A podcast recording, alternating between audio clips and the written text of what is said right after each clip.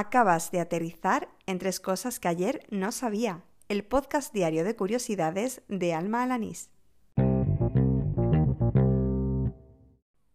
Este es el episodio número 107 del podcast, el correspondiente al lunes 10 de febrero de 2020. Espero que hayas descansado el fin de y que ya tengas ganas de oír esta nueva dosis de curiosidades. ¡Al lío! ¿Sabes qué es un gurullo?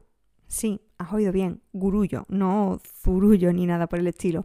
Los gurullos son un tipo de pasta típico de Andalucía Oriental que se elabora eh, con masa de harina, agua y sal y son un ingrediente tradicional de los platos de cuchara. Lo he sabido gracias a un reportaje que le ha dedicado la web El Comidista y que he visto compartir en Twitter a mi amigo Chema Mari, que es todo un amante de la gastronomía. Dejo el enlace en las notas para que puedan leer más sobre los gurullos y también ver algunas fotos de estos platos. Por cierto, espero que mi oyente almeriense y también amiga Trini Torres me cuente un poco más acerca de esta comida típica de su tierra. Gracias a mi compi de trabajo, Jesús Relinque, descubro que en Cádiz surgió en el siglo XIX una pionera sociedad que fue de las primeras en Europa en investigar sobre espiritismo. Y me cuenta algún detalle más en este audio.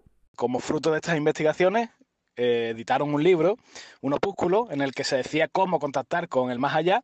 Y este libro llega a manos de la iglesia, el obispo Barbolí, y el obispo pues lo que hace es censurarlo y, y quemarlo, ¿no? Prohibirlo y quemarlo en un auto de fe.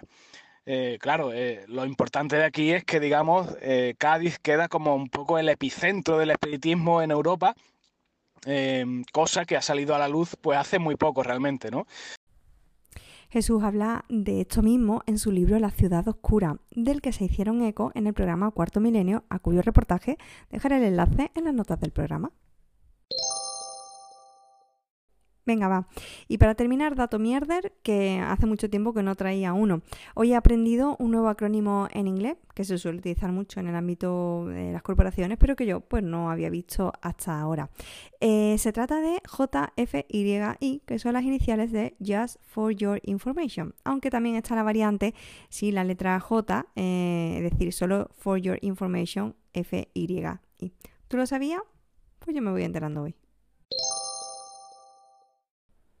Y así termina el episodio número 107 de Tres Cosas que ayer no sabía, el del lunes 10 de febrero de 2020.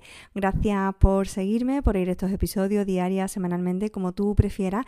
Y gracias a todas las personas que estaban participando en ese sorteo que comencé precisamente hace una semana de los packs de Adpil, esos vinilos eh, adhesivos para personalizar el cargador de tu móvil. Ya el viernes pasado hice el primer sorteo, Dailo Sánchez fue el primer afortunado y este viernes volveré a realizar otro, ¿vale? Son, como digo, un pack de tres adhesivos para que puedas personalizar tu cargador. Y lo único que hay que hacer para participar es pues enviarme alguna curiosidad o enseñarme alguna cosa que yo pueda incorporar en los episodios de este daily. Así que tienes toda la semana por delante para contactar conmigo vía Twitter o a través de Telegram, en ambos, tanto en la red social como en, el sistema de mensajería por el usuario arroba almajefi.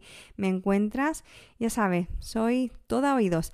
Nada más, te espero mañana. Hala, con Dios.